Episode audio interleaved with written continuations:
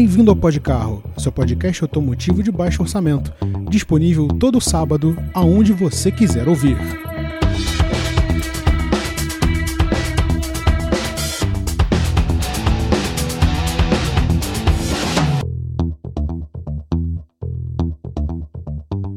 Olá e seja muito bem-vindo e bem-vinda ao Podcarro.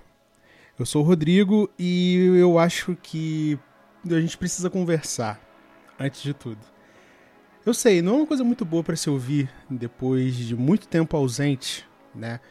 Eu acho que teoricamente eu lhes devo uma explicação. O programa deu uma parada. Se você acompanha a gente no Twitter, e aliás, eu recomendo que você faça isso na Rua Pode Carro, sabe que o programa entrou numa pausa, porque uns tempos atrás eu estava lidando com algumas questões pessoais que realmente não dava para dar prosseguimento ao programa. E eu falei que eu precisava tirar um tempo para mim. E nesses últimos dias, nesses últimos meses, eu não sei nem quanto tempo tem que o programa tá fora do ar, não sei se foi um mês, não sei se foram dois. Na minha cabeça parece que foram dez anos, mas enfim. É, muita coisa aconteceu, muita coisa ficou para trás, muita coisa chegou. E sempre ficou aquela saudade, aquela vontade enorme de voltar aqui, mesmo que fosse não só para eu dar uma explicação para vocês, mas também para tentar trazer de volta aquele pedacinho do seu sábado, do seu domingo, para trazer até você a sua revista eletrônica automotiva semanal, que é o Pod Carro. Então, eu não sei qual vai ser a frequência de programas a partir de hoje. A gente está voltando meio que por uma excepcionalidade, porque não só a gente conseguiu aqui é, finalmente colocar o carburador do gravador para voltar a funcionar, né? Tá aqui Maurício do, meu, do outro lado para provar que isso é verdade. Já vou passar a palavra para ele. Mas a gente vai tentar voltar com a regularidade do programa agora que as coisas deram uma, uma apaziguada. Talvez não sejam programas semanais, já preciso avisar. Porque, obviamente, estou terminando faculdade, estou trabalhando, então tudo fica muito complicado de lidar com uma semana de gravação edição. Mas não pensem em nenhum momento que o podcast acabou, tá? A gente quer voltar com as entrevistas, a gente quer voltar com nossos temas polêmicos, com os nossos achismos, com as nossas besteiras e também com a informação que a gente leva para você todo sábado às 11h30 da manhã. Então, sem mais delongas, primeiro, obrigado por ter esperado a gente voltar. A gente ainda não tá com aquele pique que a gente tinha antigamente, mas a gente vai chegar lá. E seja bem-vindo a mais uma edição da minha, da sua, da nossa revista eletrônica automotiva semanal. Se você não segue a gente nas redes sociais, por favor, faça isso agora. Twitter, Instagram, Facebook, é na rua de carro. A gente sempre vai avisar quando houverem programas novos. Ouvi um barulhaço no meu portão agora. Eu espero que não tenha nenhum carro batido ali. Depois eu vou olhar isso. E. Principalmente no Twitter. Na roupa de carro, a gente sempre posta alguma besteirinha, algum bagulhete que acontece nos bastidores do GPC, que é o grupo Pode Carro de Comunicação. Então sinta-se à vontade, quer sugerir um tema para o programa, quer saber quando saem os episódios desta bodega que esteve parada por 38 anos, fique ligado, a gente sempre vai avisar. No Instagram também, tá? E.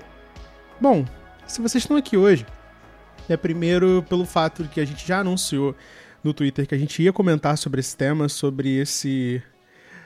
esse evento que surgiu recentemente da Fiat mas falando em Fiat, eu não posso comentar, não posso fazer esse Notícias da Semana mega improvisado. Feito. É, o programa está sendo editado em cima de uma torradeira, em cima de uma sanduicheira, sem o auxílio do incomensurável, do fieteiro profissional, do mesquitense por acidente, do único proprietário de Fiat Palio que eu ainda falo regularmente nesta minha dura vida de estudante, trabalhador, podcaster, redator, jornalista e todos os outros restos que eu coloquei no LinkedIn para dar a impressão de que minha conta é muito relevante em termos de empregabilidade, Maurício Campelo. Eu acho que a estratégia do LinkedIn dá certo, porque sempre quando eu abro aquilo lá, tu tá fazendo conexão pra caralho. Perdendo palavrão aí, você censura isso aí. Mas o que tu tá fazendo de conexão é brincadeira. Deve estar tá lá, Rodrigo tem umas 15 conexões. Rapaz! O homem está trabalhando no LinkedIn também, em todas as redes. Mas é isso, rapaziada. Vamos que vamos, mais um episódio aí, estamos de volta. E vamos para cima. Vamos pra cima. Bom, é, só para esclarecimentos aqui, é, isso não é um convite para você ir lá me seguir no LinkedIn, mas se você quiser, fica à vontade. Quanto mais conexões, melhor. Eu tô seguindo uma estratégia do próprio Maurício, que no passado tinha dito que era para dar uma bombada no LinkedIn mesmo, então a gente faz isso, porque, enfim, né, hoje em dia tudo é válido. A gente tá aí hoje para comentar uma coisa que, inclusive, Maurício, obrigado por ter, por ter topado participar. Seja bem-vindo de volta a essa bagunça, essa baderna que é o Pó de Carro. A gente tá aqui hoje para falar uma coisa que, assim, é... eu tô querendo comentar isso desde quando. Olha como é que isso tem tempo, tá? Desde 2018. 2018 acho que eu nem conhecia Maurício ainda, ou já. Não sei, não lembro. Não. Não. É, Eu fui no salão do automóvel. 2018. 2018. 2018, acho que eu tinha entrado na, na Unicarioca. Né, não eu tinha, eu tinha acabado Acho de começar jornal. É, não. Eu, eu acho que ainda não falava contigo, não. Eu não lembro. Minha memória é horrível. Não, acho que na verdade não. Eu, te- eu- eu te conheci depois que a gente começou o programa, foi 2019. Porque o final do. Foi. Ah, Salão do. Automóvel foi o quê? Foi novembro? Enfim.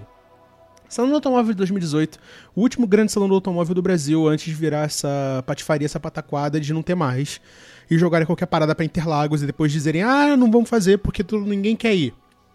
Né? É a festa que não tem salgadinho, não tem bolo, não tem refrigerante, não tem nada. Mas, naquele salão do automóvel lá, além de ver coisas que eu nunca mais vou poder ver na minha vida, como por exemplo um Fiat 124, e descobrir que um Fiat 500 Abarth pra mim é extremamente claustrofóbico, no stand da Fiat eu lembro claramente de ter visto um carro gigante que parecia muito uma Blazer. Tipo, pegaram a Blazer e, e tentaram fazer ela totalmente esculpida em túnel de vento, uma coisa que pra quem conhece Blazer sabe que isso é impossível. E chamado Fastback, um, um conceito enorme, gigante. Vou ver se se isso aqui for pro YouTube, provavelmente vai, porque eu sei que boa parte de vocês ouve isso pelo YouTube. Eu vou colocar a imagem, vou ver se eu ainda tenho a foto. Se não tiver, vai qualquer coisa de reprodução de internet. Eu falava, não, eles não vão fazer isso. Olha que carro gigante, cara, que carro feio. Já dando um spoiler das minhas opiniões sobre esse assunto. Mas, se passaram os anos, as coisas mudaram, muita coisa aconteceu, o line-up da Fiat mudou completamente, você não fala mais de, de família Palio, você não fala mais de Gran Siena, você não fala nem de Uno. Então, assim, tudo mudou. Tudo mudou. A única coisa que foi o nome Estrada. É, bem observado. A estrada ficou, mas a estrada mudou, assim, da água pro vinho. Antigamente a gente pensava, quando pensava em estrada, a gente falava daquela picape 100% derivada da- do palio, né? Aquele negócio meu barro, meu tijolo, na minha opinião. Mas agora, agora ela, apesar de ter, assim, muito, ter sido muito criticada por ser um pouco inspirada no desenho do Mob, que inspirada no Mob seria uma tragédia, é, eu acho ela maneirinha, cara. Te falar. Eu, acho, também, eu achava muito interessante. Eu Um acho que pouco cara demais, mas É, tem essa questão. Hoje em dia não, não dá pra fugir. A gente tá falando de um carro que é muito. que tudo no Brasil tá caro, né? Assim. Mas assim, ela, ela é- serve pra tudo. É, tem essa questão, ela serve pra tudo. E isso meio que motiva a gente a dizer que aquilo ali meio que foi uma das coisas mais acertadas que a Fiat fez. Eu não sei se vocês estão vendo, mas tá passando um cara que tá vendendo bolo. Então ele tá buzinando freneticamente ali na rua. Mas enfim. A Fiat, nos últimos dias, fez um lançamento. Eu não dá nem pra chamar de lançamento, né? Porque assim, quando a empresa. Ela. Assim, vamos por parte, tá? A empresa, quando ela lança um carro, ultimamente ela tem feito o seguinte: vazou. Dois dias antes do lançamento, imagens exclusivas do novo SUV da Fiat. Vazou nada. A Porsche, a Porsche acabou de fazer isso com 911 de 33 reais. Entende? As imagens saíram no domingo. Tá vendo? O carro lançado dia 17. E não existe esse negócio de vazou. Inclusive, a gente vai falar do Porsche ainda, tá? Mas não existe mais esse negócio. Há muito tempo que não existe isso. E eles já soltam esse vazou, tipo, nossa, o rebuliço, não sei o que. É pra você ver antes. É pra você não se dar o trabalho de ir lá e ficar se aglomerando em concessionária. É pra você comentar mesmo. É pra testar as águas do público, ver ali o que, que é de importante, o que, que o público acha dessa decisão mercadológica de milhões que eles estão fazendo. Então é mesmo pra ver se vocês gostaram ou não. Saiu o Fiat Fastback.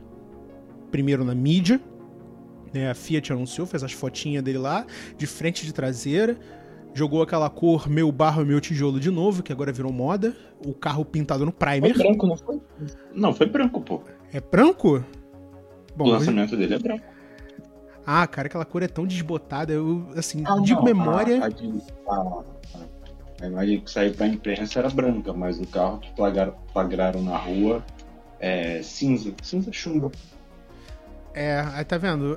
Eu, eu não consigo. Não tô dizendo isso pra justificar meu erro, tá? Se o carro era branco, era branco. Não, não, tem. tem flagraram um carro cinza chumbo, o cor de primer. Meu Deus. Não dá, cara. A verdade é que tá largando flashback pra tudo quanto é lugar, né? Já perderam. É, não, eu acho que assim, começou com um negócio que eu nunca tinha visto na vida, que o carro não vaz, nem sequer vazou camuflado. Pra você ter uma ideia. Aí, tipo... Não, não, já tinha, já tinha muita. Antigamente tinha muita foto dele camuflado. Mas, Mas assim, isso... sempre, sempre com muita coisa na traseira, sempre camuflagem muito forte. Dificilmente vazou coisa com pouca camuflagem. Sim, exatamente. Eu, e foi até bom você citar isso, porque quando eu falo que vazou com quase pouca camuflagem, a gente tá falando daquela camuflagem ao estilo Volkswagen, que é o carro só. O carro com as linhas finais, mas com aquela, aquela camuflagem tipo duas cores, um negócio diferente para o público não ter é, é, plena noção de friso, de versão de acabamento. Não, Fiat sempre foi aquele negócio tentando você ser completamente incapaz só de detectar. só para fazer aqui um adendo. A Volkswagen, alguns meses atrás, deixa eu ver aqui, é, mês, em junho, final de junho, é, tava rodando em testes com Virtus e Polo. Só que assim, o que tava camuflado era só a parte do, dos paralamas, entendeu? Dos para, é, dando a volta entre os paralamas. Uhum. Capô, para-choques. Mas o centro do carro tava com pintura normal. E aparentemente era um, era um era o Polo e o Virtus 170 TSI. Não dá para saber até quanto até quando de fato era, mas tava só os para-choques, né? Para-choques e paralamas. Escondendo que, o que no caso do Virtus vai ser uma diferença, que isso é, é parte visual. Inclusive, recentemente, é, eu até comentasse com você, no, eu devo ter comentado, não sei, minha memória anda terrível, sobre os novos conjuntos óticos da família Apollo, que agora vem, vai vir com farol IQ Light, o bagulho brabíssimo, mas eu acho ah, mas que... eu acho que vem só no GTS. É, claro, você acha que você mas o Rick Light é bonito pra caramba. Não, é bonito demais, filho. Outro não tem, esquece. Um, um tal. Coisa linda você olhar no retrovisor e ver só aqueles filetinhos de LED. Não, isso, é, isso é legal. Aí, até a hora que o cara passa no quebra-mola e, e, a luz entra em todos os retrovisores possíveis e o carro. Você fica cego, mas aí beleza. É, isso aí realmente tem, tem me enchido a paciência. Mas, até porque isso já aconteceu comigo voltando na faculdade. Mas eu não sei nem se era o Taos ou se era uma Tiguan. Agora eu não vou lembrar mesmo. Mas enfim, eu tô divagando, a gente tá esquecendo, a gente tá pulando do, do ponto, daqui a pouco o público vai embora. É. Fiat Fastback. Tá? Pelo amor de Deus. A gente tá aqui para comentar isso. Então, é, eu tô para tentar favorecer o espírito de passar informação para vocês. Eu tô abrindo a foto aqui agora. Eu vi isso no Twitter, inclusive, é, até para poder dar nome aos bois, passar a informação certinha. É, o motivo pelo qual a gente voltou aqui para poder comentar isso foi uma postagem do do, do, do, do, do de quem? Meu Deus do céu, o jornalismo falho o público indo embora, o, as pessoas pondo fogo nas portas da emissora. Deixa, é, deixa eu ver. Do arroba Fiesta Gatinho, inclusive, forte abraço, que postou só a porção traseira desse carro. Inclusive, Maurício, no cinza chumbo que a gente estava discutindo. E, assim, eu vou poupar vocês de, de qualquer elucidação bonitinha, de qualquer coisa do gênero. É feio.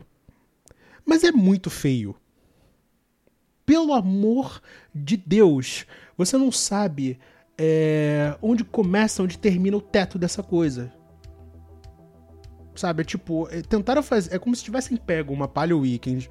Tá forçando muito a barra, tá? Forçando muito a barra aqui, pelo amor de Deus. Compartilhem do. Pelo menos imaginem a, a, a suposição. Mas, tipo, deram uma raquetada na traseira dela pro teto ficar rente à porta e sumir. Sabe? Eu entendo o conceito de fastback, eu entendo o conceito que vem de coisas muito antigas como o Aston Martin Lagonda, de Mercedes CLS, eu acho. É CLS, né? É CLS. É, CLS. CLS. E, tipo. Ah, sei lá, Maurício, fala alguma coisa. Eu não, tô conseguindo conseguir. Eu não tô conseguindo formular uma frase. Porque cada vez que eu olho para um ângulo diferente, eu passo mal. Tô, achei uma matéria aqui em 2019 do IG que tava mostrando o fastback no, no então centro de design da Fiat em Betim. Ele era baseado na Toro. Então é curioso ver essa mudança, sabe? Que a, a Toro deixou de ser meio que o, o flagship, digamos, da, da Fiat, o, o, padrão, né, digamos. A Fiat passou a ser o Pulse, porque essa, esse conjunto ótico visual dele é o do, do Pulse, não só do Pulse, mas do Pulse Abarth, né? Com esses ícones, esse ícone não, com esse elemento tipo farol de não, não é nem farol de milha, né? Onde deveria ser um farol de, de neblina, e aqui acaba sendo uma entrada de ar falsa na, na vertical. O, o Pulse é mais horizontal. Cara. Mas parece que ele, ele era para ser um sedã, tipo um, um, meio que um sucessor do Siena, sabe? Uhum. Algo entre o Palio, uma, uma mistura. Algo entre Palio Weekend e Siena, não sei o que. Mas levantaram muito curto a suspensão e botaram esses plásticos pretos para ele ficar, para ele dar essa sensação de, de, de músculo, de, de tamanho. Ele parece uma coisa meio desproporcional. Aí você tocou numa questão importantíssima. Acho que, assim, para ele ficar ok, tem que, tem que ser cor que dê contraste. Por exemplo, branco com que vai contrastar legal com teto preto. Não sei se é coisa de versão com, com essas caixas de roda é, com esse aplique plástico. Agora, a versão na cor cinza, né, esse cinza metálico, eu acho que não fica legal. Dá muita impressão de que o carro é, é, é desproporcional. Eu acho que as imagens que aparecem, que ele dá a impressão de ser muito proporcional, é na cor cinza. Eu é. acho que acho que, sei lá, o, o pessoal do design não, não, não foi feliz nessa escolha. Lembra aquela história do, do que o Rodrigo estava contando pra gente no Serra Bugs, inclusive forte abraço, do, do Santana Branco? Sim, exatamente. É mais ou menos por isso aí. Com, a, com uma, uma cor diferente, uma cor clara, contraste é legal, mas com uma cor metálica escura, não sei. Não teve nenhuma foto do carro preto ainda, né? Só branco é, cinza primer. Que eu me recuso a falar o nome dessa cor famosa em inglês. e esse cinza. Então, cara, ele tá melhor no cinza primer do que no cinza escuro metálico.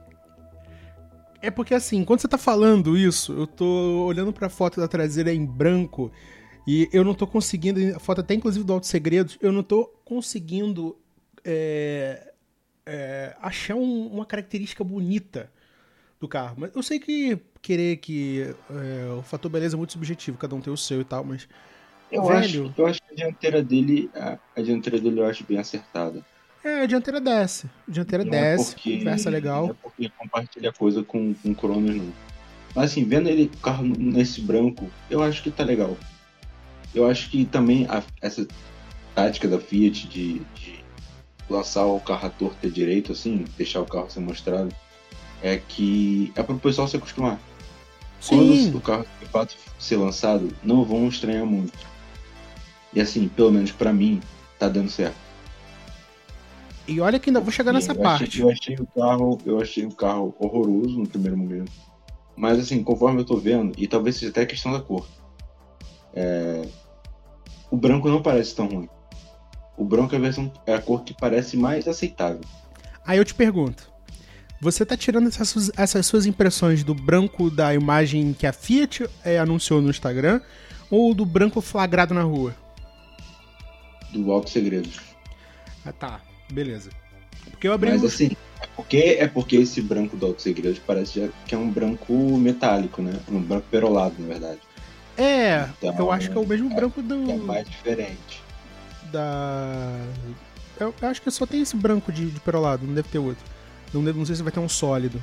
Até porque a gente não teve Não, acesso a ó, essas não, informações. obviamente vai ter branco manchisa. Obviamente vai ter branco manchisa. Se não tiver branco manchisa, eu vou em Betim. Eu bato na porta do Fiat. Cadê o branco manchisa? Pratabari. É, Aí você também já deve estar abrindo precedente pro carro ser oferecido em vermelho Córdoba. Não, vermelho Alpine. Vermelho. Não, vermelho Alpine eu acho que vai ter. Porque. Não, vermelho Alpine acho que não, porque é um carro muito caro. E vai ter versão. Deixa eu ver. Especula-se. Eu, eu vou pular pra essa parte logo. Especula-se que vai ter uma versão Abarth desse carro. Uma versão. Versão abate provavelmente vai ser interessante. Pô, cara. Tu vai me desculpar, mas eu não partilho de- dessa Eu tua ideia, não. Sabe? É, É. é- é assim, Vai lá, fala. vai ser decepcionante? Vai. Porque tudo que a Fiat faz. Assim, ah, eles não vão botar um 2.0 turbo no Pulse. Não, mesmo o motor do Pulse, 1.3 Não vão turbo. botar nada, vai ser. Vai ser um 1.3 turbo no máximo com, com. 185 cavalos. É, no máximo com suspensão modificada, mas assim. É o que tem pra hoje, assim. Ou você fica com raiva. Ah, agora o sólido mudou de nome, é vermelho Monte Carlo. Nossa. Que Mas tem branco diferença. tá? Tem, tem branco manchisa. Eu acho que eles só mantêm esses Branco, nomes de cores por causa de tradicionalismo. é, assim, é, é o sinal dos tempos, entendeu? É, eu tô Ou você compra ou não compra. Infelizmente a gente não tem dinheiro. Mas Cara- se Deus quiser, vamos ter logo em breve. E eu compraria. Assim, eu sou, eu sou, eu sou errado pra falar. Sim. Meu coração bate mais forte dentro de um Fiat. De Ah, raiva, não. Tu não Talvez. falou isso, caramba. Mas. Ter que mexe comigo.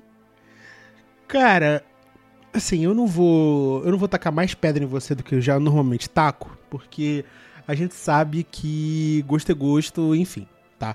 Mas a minha questão é, e eu quero dividir isso com o público, é que existe uma diferença gritante, é óbvio, entre o que a Fiat anuncia no Instagram e o que você vai ver na rua. E esses milhares de flagras que apareceram aí. É, para mim, a, a, pra mim, a frase que define o, o Fiat Fastback é uma só. Estrada Souza Ramos. Ponto. Por quê? Porque a gente tá falando daquilo que o Maurício mencionou. O carro é, dá uma sensação, dá uma impressão de um mashup de vários outros carros da Fiat, de várias ideias mescladas numa coisa só. A gente tá falando ali de um cara que igual quando no passado o Galaxy saiu de linha e o cara teve que se contentar com o Del Rey. Quando o Linha saiu de linha, ele perdeu. Se bem que esperar que o, o- público do Linha seja tão expressivo a ponto de querer demandar grandes mudanças na Fiat, mas enfim. A gente tá falando ali de um carro que era um sedã médio de luxo, sedã médio, né? E o cara teve que se debandar pro Cronos. Pegar um, um Cronos top ali e tal, pra não ficar na, não ficar na mão. Ter um referencial de luxo. Ou então, se ele tiver um mínimo de conhecimento possível, fala: pô, irmão, não quero comprar uma Toro. Sabe? Não, não quero uma picape. Não, não quero, não quero saber disso. Se ele tiver um mínimo de conhecimento, ele vai entrar na Jeep. Vai olhar um Renegade top. Se tiver a fim de gastar mesmo, vai atrás de um Compass. Porque pode falar o que quiser, essas jamantas estão é, ocupando o Brasil afora e estão parando é, errado em, em fila dupla, estão tirando a tua vaga do estacionamento do prédio, estão dando farol alto em você quando você está voltando da faculdade, enfim. Todas as tragédias possíveis relacionadas a donas de SUV de primeira viagem. Inclusive, eu devo colocar aqui embaixo o texto Rei das Ruas, Os Reis da Rua, volume 2, que eu falo sobre isso.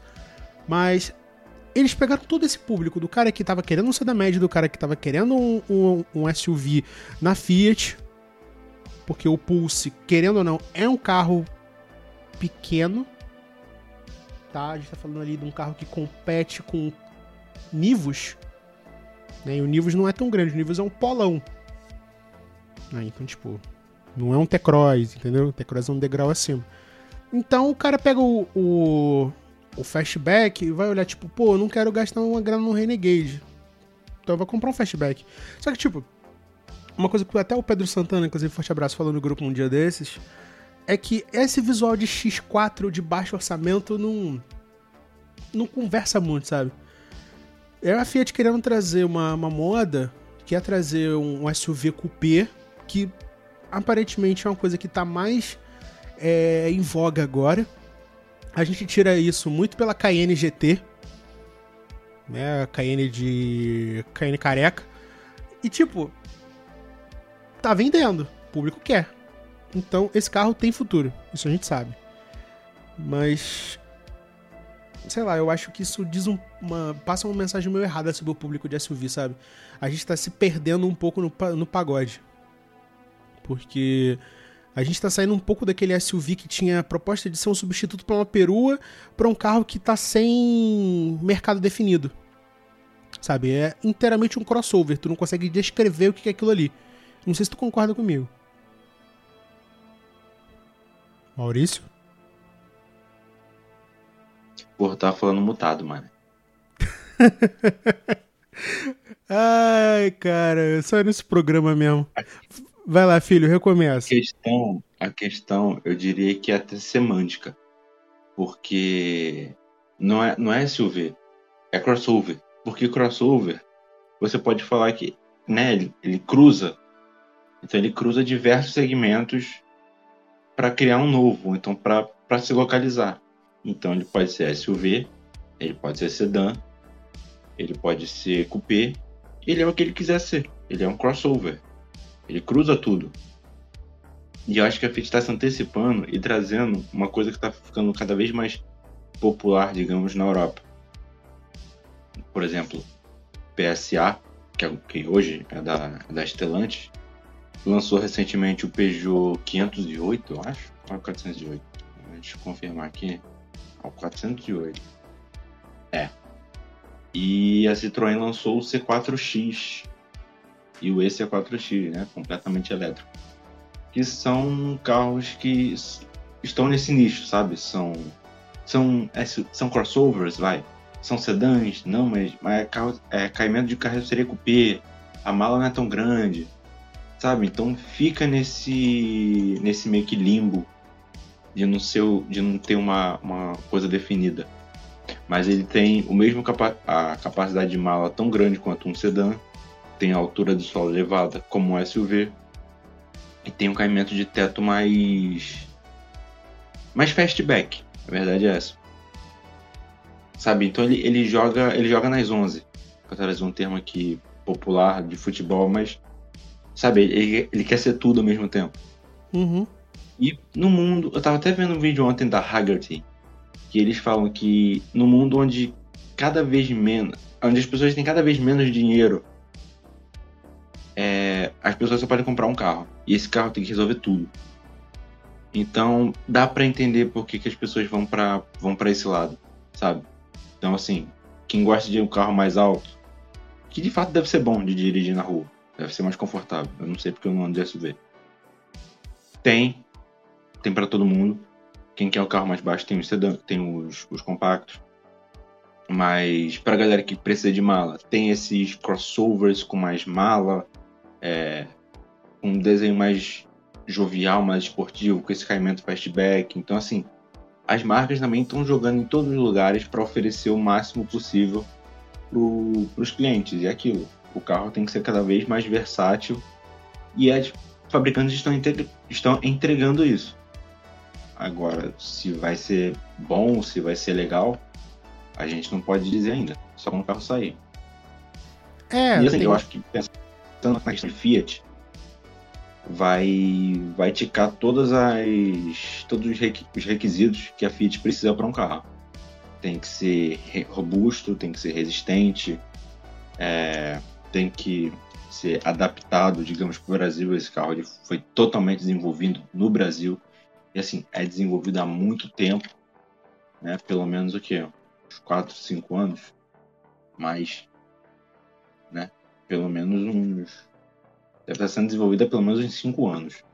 Desde antes da Toro ser lançada, a Fiat já mostrava esse conceito no salão, se eu não me engano. Sim. Então, tem muito. Tem muita coisa da Fiat aí. Eu não sei até que ponto esse projeto é de fato muito importante para o estúdio brasileiro da Fiat. Assim, a gente não, não pode afirmar isso. Nem se perguntar isso para a Fiat eles vão afirmar. Mas talvez esse seja um projeto muito importantíssimo para a Fiat do Brasil, né? Porque junto com o acho que é o primeiro carro desenvolvido pelo, pelo Brasil depois do Mob, não? Pô, não Posso vou estar errado, mas Vou pesquisar aqui. mas o Mob teoricamente é derivado do Uno, né? então diferente, por exemplo, da Citroën, que por exemplo no C3 é desenvolvido na Índia, assim como o Kwid desenvolvido na Índia para mercado emergente, que é o caso do Brasil. A Fiat está fazendo o contrário para o Fastback, desenvolve no Brasil para mercado emergente. Aparentemente ele é só, ele é só América Latina, né, por enquanto. Eu não sei a presença da Fiat em países tipo a Índia, por exemplo. Ah, não é grande, Mas não. ver. Não é.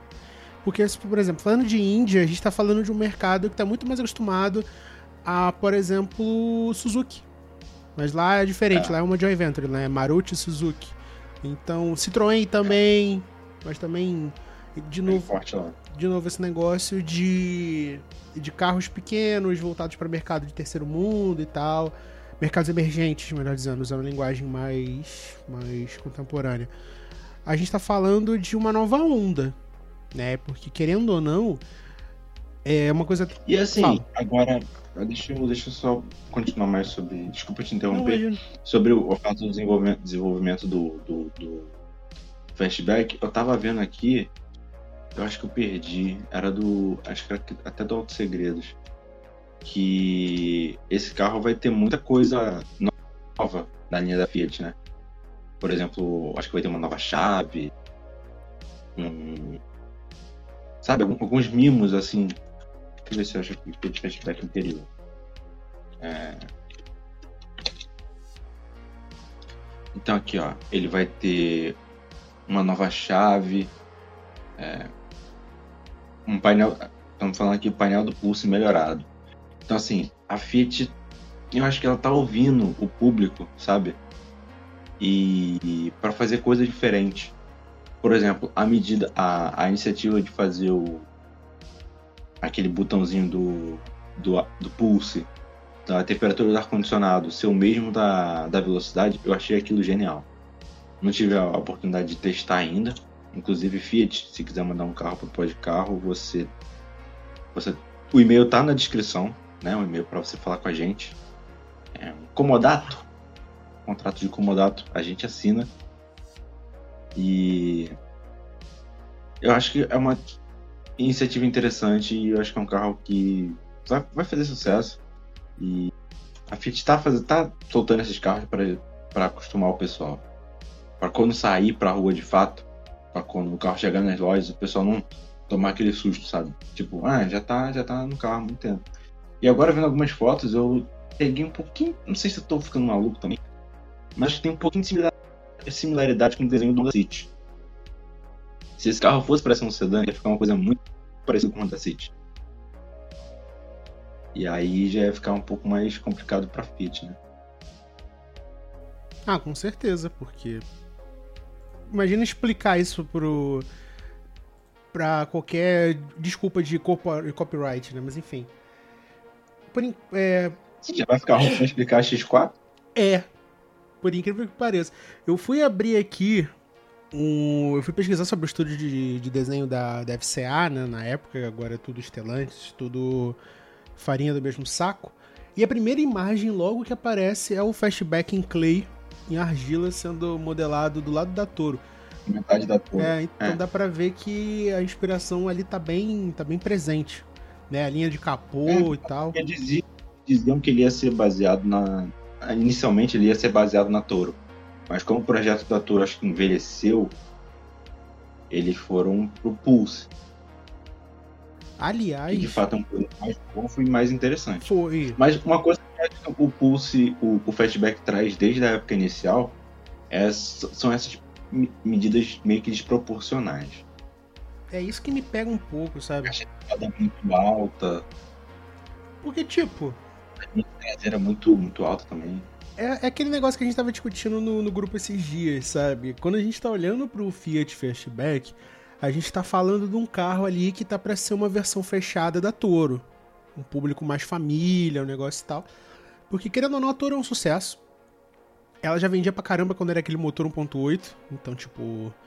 Não importava powertrain, não, importava muito. Tá? Porque se não importasse, a Fiat não tinha metido até um 2.4 que sumiu, porque nego não comprou. E logo depois apareceu o motor turbo. Então, tipo. Aí entrou para os anais da história, o, o 2.4. Mas a gente tá falando de um carro que é uma proposta radical, completamente diferente, mas que se você olhar para o lado de fora, olhar para fora do umbigo do Brasil, você vai ver que isso é tendência. Eu já falei, a Cayenne, se eu não me engano, o Chevrolet Seeker na China vai ser isso aí também, Sim. entendeu? Então, tipo, o público agora quer couper SUV. Por quê? Não sei. Não me pergunte, não me faça pergunta difícil. Eu tô me perguntando isso desde o Nivus sabe? Então. Então, né? Aí volta para a questão semântica. Crossover. É tudo. Cruza tudo. Caralho, eu tô falando bonito. Não, hoje esse programa ele, ele, ele tá ressurgindo é, de um estado completamente moribundo para trazer pro público aquela, aquela discussão de qualidade, sabe? Aquela elucidação pesada, aqueles argumentos que você não vai encontrar na página do Uma Quatro Rodas, no Auto Esporte, até porque se você ainda compra revistas, meu amigo, minha amiga, parabéns, porque putz grila pagar 20 conto numa revista é brincadeira, tá? Quando eu, fui, quando eu falei semântica, eu já notei que hoje ia ser diferente. Não, hoje é. Hoje esse programa aqui está no, num nível de eloquência jamais visto. Só digo isso. Eu acho que o mais próximo que a gente chegou disso aqui foi quando a gente entrevistou o, o Quintanilha. Inclusive, forte abraço. A gente quer você de volta no programa no futuro. Mas, enfim. Eu acho que a gente pode resumir em linhas gerais, até pra gente poder encerrar esse assunto e passar pro resto, porque a gente não aguenta mais falar desse filho feio que é o, o, o, o Fastback. Caraca, a gente tá 40 minutos falando desse carro. Putz, grila. Feio calma aí também. Eu vou ter que defender aqui. Ah, pronto. Vou ter que defender uma mãe Filho feio é outros carros. Isso aí, isso aí tá me conquistando. Cara, mas assim, eu, eu não sei se tu vai lembrar, e nem se o público vai lembrar, mas a gente entrou nessa mesmíssima discussão quando a gente foi falar do Nivus né? Porque eu já entrei de sola falando que era o pointer e tudo mais. E você, não, porque isso aí é revolucionário, é um novo estilo de carroceria, um, um, um, um estilo retrô, não sei o quê. Então, assim, partimos de duas linhas de pensamento bastante diferentes, bastante distintas Caraca, aqui. Tu só tá... e, e assim, tu só comprovou que eu estive certo o tempo todo, porque se a Citroën está fazendo isso na Europa, logo a Citroën, a vanguarda de tudo, então eu estive certo o tempo todo. Bom, se isso vai te dar aquela segurança jurídica para tu dormir de noite, eu vou manter a minha opinião assim selada, porque de fato não dá mais pra, pra, pra levantar Citroën como, van, como exemplo de vanguarda tecnológica. Isso já morreu. Morreu, tipo, assim, ó. Ó. Muito tempo atrás. Putz, grilo. Já se foi a época que a gente falava de Citroën com, com brilho nos olhos. Hoje em dia C4 Cactus. Mas enfim, vamos encerrar isso aqui dizendo que a Estrada Souza Ramos, a gente deseja a ela todo um grande sucesso, tá? Talvez isso seja um motivo pela qual a Fiat talvez não vai emprestar um carro desse pra gente. Eu compreendo, mas eu acho que a gente tem que ter coragem de dizer o que a gente pensa, mesmo que essa opinião não reflita o que pensa o grupo de carro de comunicação. Inclusive, o Maurício nesse momento deve estar me odiando, porque eu tô negando ele a possibilidade de poder tirar um veículo desses pelo programa. A gente deseja todo o seu sucesso. A opinião dele, a opinião dele não reflete a minha, tá? Então, se você quiser que eu avalie o carro, manda um e-mail pro, pro Podcarro e fala que é para Maurício avaliar o carro, tá bom? Inclusive, você marcas. Né? Você, você marcas, você qualquer coisa, já cortando o Maurício mais uma vez, inclusive peço desculpas por essa dinâmica que eu não tô vendo a cara dele, então é muito difícil eu conseguir acertar o timing na hora de falar junto com ele. Se você quiser mandar um e-mail pra gente, é no arroba podcarro. É, na verdade, não. Se você quiser mandar um e-mail pra gente, é no podcarro.gmail.com. Tá? Manda lá, a gente lê e a gente traz a sua solicitação pro programa. Maurício, estamos aqui pro segundo e provavelmente último tema deste programa, que é A única coisa que a gente sabe que vai mudar, vai dar polêmica, vai dar bafafá, vai dar bififi, vai criar um bafafá internetico, que é a novidade que é o GT3 RS. Meu amigo, nos conte. Nos fale tudo, não nos esconda nada. O que há de novo em Stuttgart? A gente tá gravando isso aqui um dia antes do lançamento do carro. Perdão, Juca Kafuri, pra ter, nomear, ter datado o programa, mas enfim. É, as imagens que vazaram na internet no, no último fim de semana mostraram um GT3 RS muito agressivo, assim, coisa que a Porsche não costuma fazer. É, geralmente o GT, a linha RS é mais o GT3 RS é mais agressivo que o GT3, que é um, um, um carro de corrida para rua, então no RS tem geralmente uns spoilers mais chegados com, com carro de corrida e tal, mas a versão de fato extremamente agressiva fica para GT2 RS. Tanto que muita gente até diz que a GT2 RS não deveria ser homologada para rua, mas isso aí são outros 500. Então, esse GT3 RS da geração 992 tá muito agressivo. Então, primeiro começa pelo, pelo spoiler traseiro, que muito alto. Assim, o pessoal já achava o do, o do GT3 grande, com, com bico de pato, com pescoço de ganso, na verdade, aquele apoio da asa. O RS ficou muito maior, tanto que agora tem dois apoios, né? além do apoio pescoço de ganso, tem um apoio na, na vertical. Então, mostrando que assim, o carro precisa de muita sustentação aerodinâmica. Tem difusor é, traseiro na, no para-choque traseiro. Tem duas aletas no teto para direcionar ar provavelmente para o centro da asa traseira, que tem uma abertura, como se fosse o, DRS da Fórmula 1, sabe? Mas no caso não é dinâmico, né? Fica abertura ali o tempo todo. E por essas imagens vazadas dá para ver que o carro tem muito apêndice aerodinâmico, especialmente nas laterais. Tem atrás das, das rodas dianteiras e traseiras. O que me pegou desprevenido, sabe? O carro tá aparentemente mais largo do que nunca, mais agressivo do que nunca. E olha, me faz questionar se vai ter um, um GT2 RS.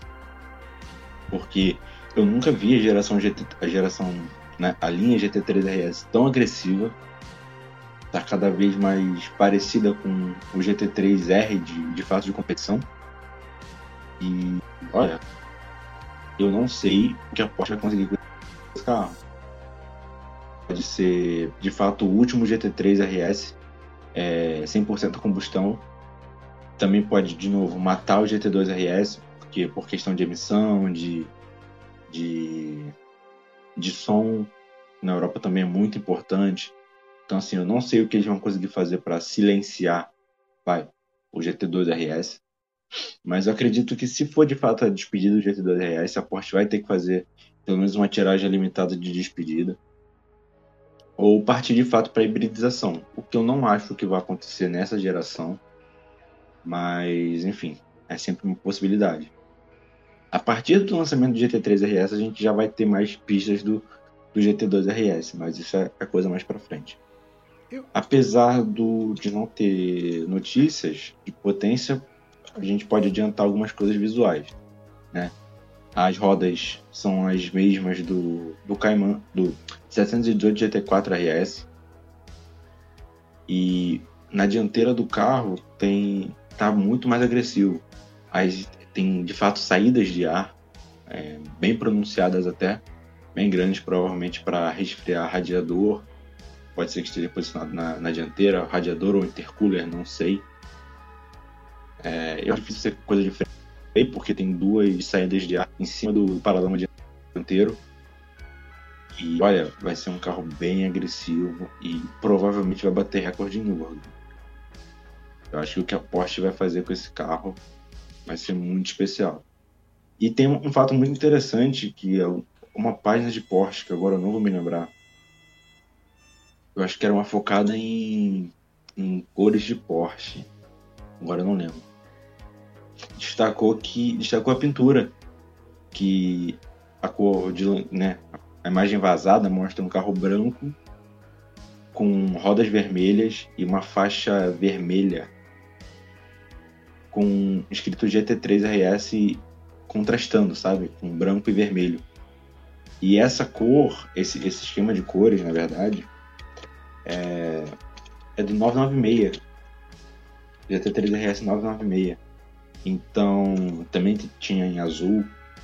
Então, pode ser que a Porsche faça uma espécie de tributo a outros GT3 RS, a, a outras gerações né, do GT3 RS, trazendo liveries, liveries, né, pinturas de pinturas icônicas da linha GT3, como é o caso da 997 que tinha laranja com faixa preta, com essa faixinha lateral preta, é, prata com laranja e preto com laranja.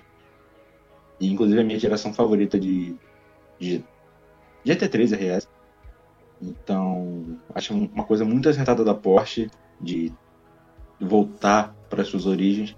E talvez essa história de voltar para as origens indique alguma coisa, sabe? Pode indicar o fim do, do GT3 RS a combustão, que é o que muita gente especula, que talvez já na próxima geração já venha coisa híbrida, ou quem sabe até totalmente elétrica. A gente não sabe ainda como, até como vão ficar as regras de emissão e poluente na Europa. Então, só resta esperar mais notícias, mais confirmações da Porsche. E assim, o que a Porsche sabe, a Porsche tem uma certeza. Esse carro vai vender igual água. Enquanto fizer, a Porsche vai vender. Então, isso se já não tiver esgotado, né? Então é isso, eu acho que vai ser um carro absurdo. Muita gente vai bater esse carro, muita gente vai pegar despro, desprevenida, né? Que não, não sabe o que está que tá dirigindo. Vai vai, vai bater esse carro em, em Nürburgring ou em outros circuitos, mas a gente sabe que é o ápice do, do esporte a motor. Né? E para quem gosta de câmbio manual, é, você não me diga isso, amigo. Pelo amor de Deus. Não tem, você, não tem. Você não me fale em câmbio, em câmbio manual, que isso é uma desgraça. Se você mencionar câmbio manual, pelo amor de Deus, as pessoas vão quebrar as janelas da emissora, as pessoas vão atrás de nós, as pessoas vão mandar o nosso nome pro SPC Serasa. Não me fale em câmbio manual. Continue, continue explicando, pelo amor de Deus. Pode ficar tranquilo que no GT3 RS não tem. Ah. E já não tem desde, desde a geração passada né, que o câmbio manual ficou até o GT3 e o GT3 RS, segundo, segundo a própria Porsche, pela pegada de, de pista mesmo, o carro não tem. Porque o PDK troca mais rápido que qualquer ser humano. Então, assim, e o, o piloto de teste dos caras é somente o Walter Hohr. Hohr, não sei como é que fala. Putz, grila, é simplesmente o brabo. O homem que não gosta de brabo voar. do rally. O cara que domava o. 037. Era o Delta S4? Então... É, 037. Pior que o Delta S4. Acho que eu confundi, né? Delta. Não, Enfim. vamos lá, rapidinho.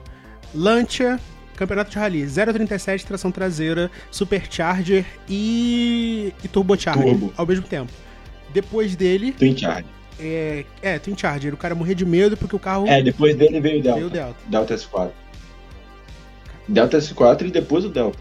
Caraca, é o cara sobreviveu simplesmente o apocalipse. Eu, eu acho que o, eu não sei se o Delta ele chegou a dirigir. Mas enfim. Acho que não. Ele, ele, ele sobreviveu ao 037. Então, assim, isso vale muito, né?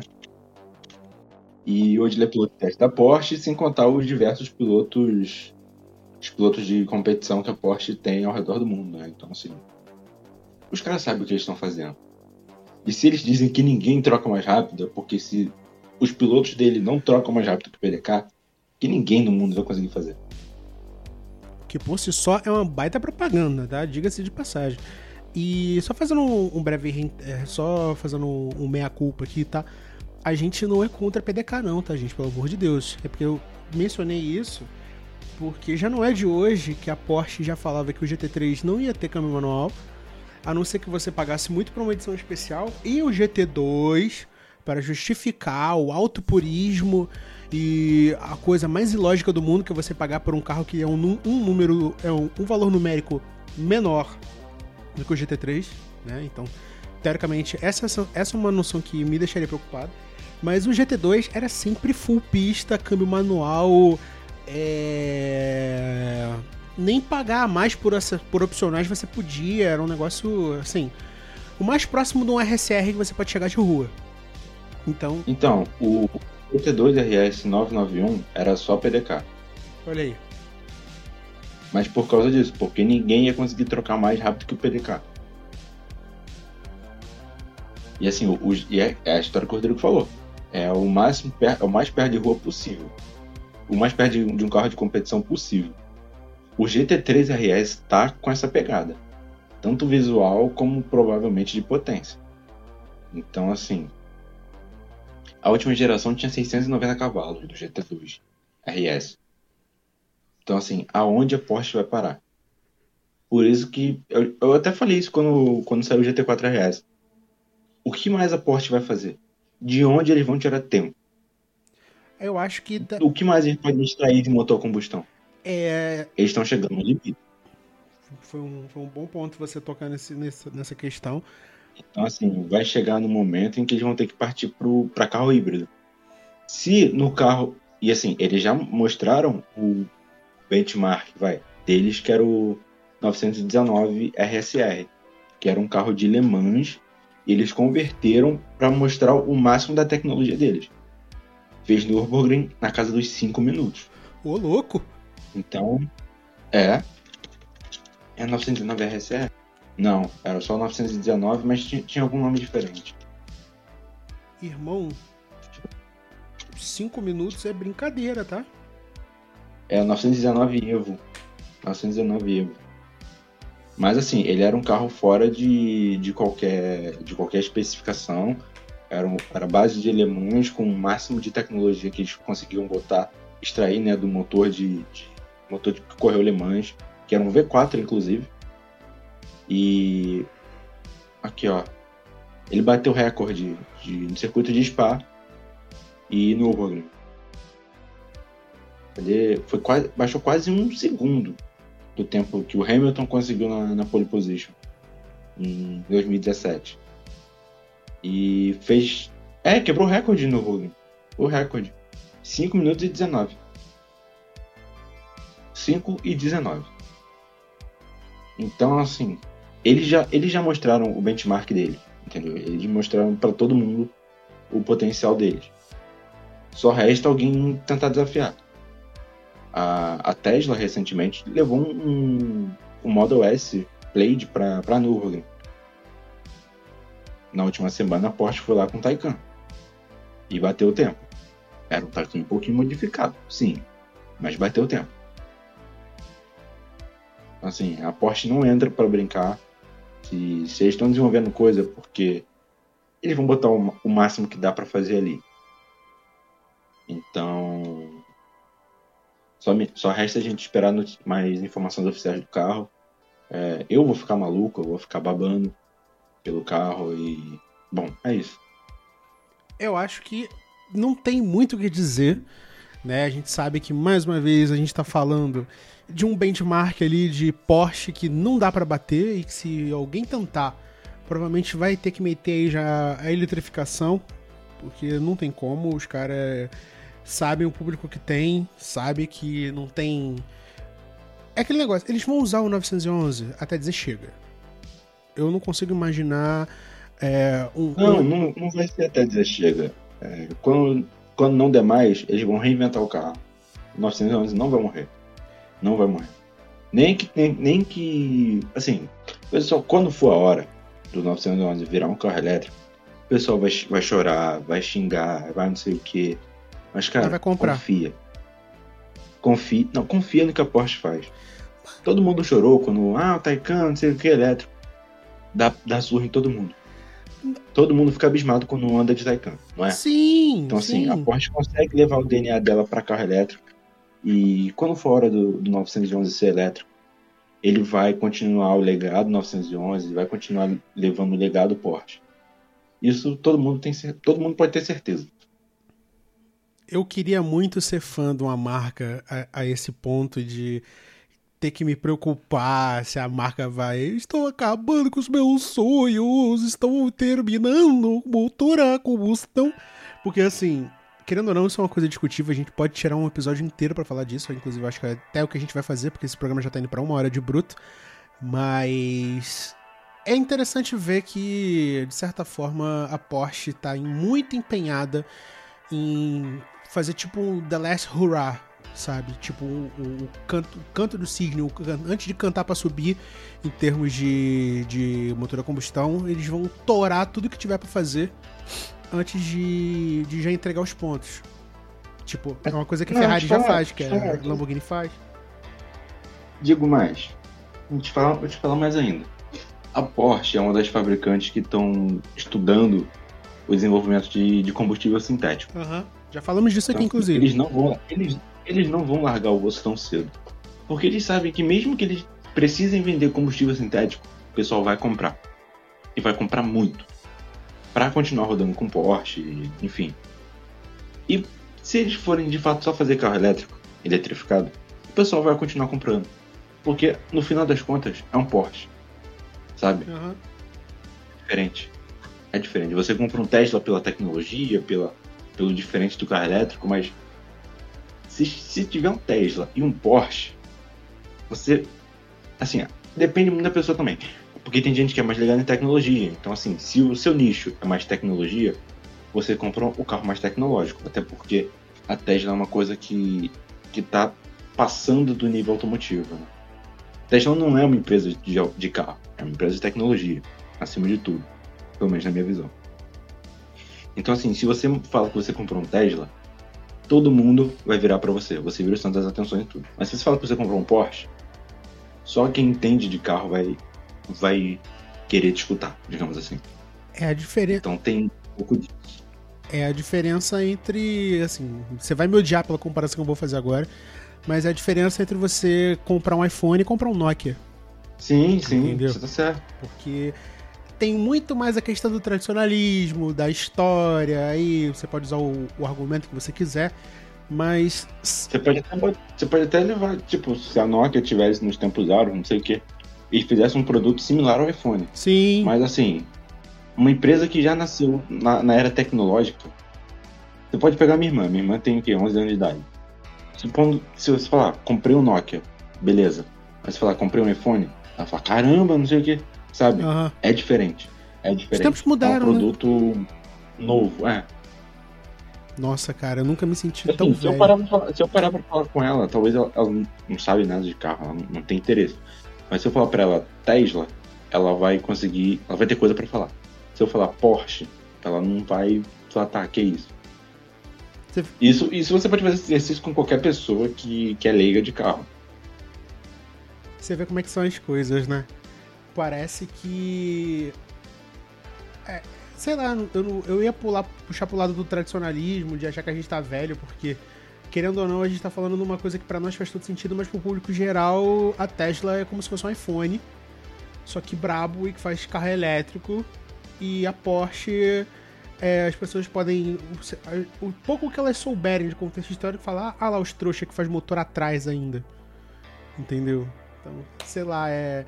É uma coisa até que eu queria discutir, assim, mais a, mais a fundo, num programa mais pra frente. E é o que a gente vai fazer, porque já passamos de uma hora de bruto. É mais uma vez um programa que a gente fez sem, sem roteiro, até porque a gente só queria voltar mesmo. E antes de mais nada, eu quero agradecer a você, Maurício, por mais uma vez ter topado participar, ter ajudado a voltar com esse episódio e reforçar aí mais uma vez que o programa não acabou, tá? A gente não morreu, tá? A gente tá vivo e a gente vai continuar fazendo aos pouquinhos. Agora, quando a gente conseguir fazer, né? Porque a vida anda muito corrida. A gente, quem conversa com a gente, que acompanha a gente no Twitter, sabe que as coisas estão a toque de caixa, então até a gente se organizar e conseguir fazer as coisas com a qualidade que a gente gosta de fazer, com cuidado, com a informação que vocês precisam, isso dá tempo, isso demora. Então, mais uma vez, obrigado. E deixa seu recado pra galera, passa suas redes, fala, sei lá, amigo, o espaço é seu. É isso, rapaziada. É, muito obrigado pela audiência, muito obrigado pela paciência. Sigam o podcast nas redes sociais, pode falar com a gente.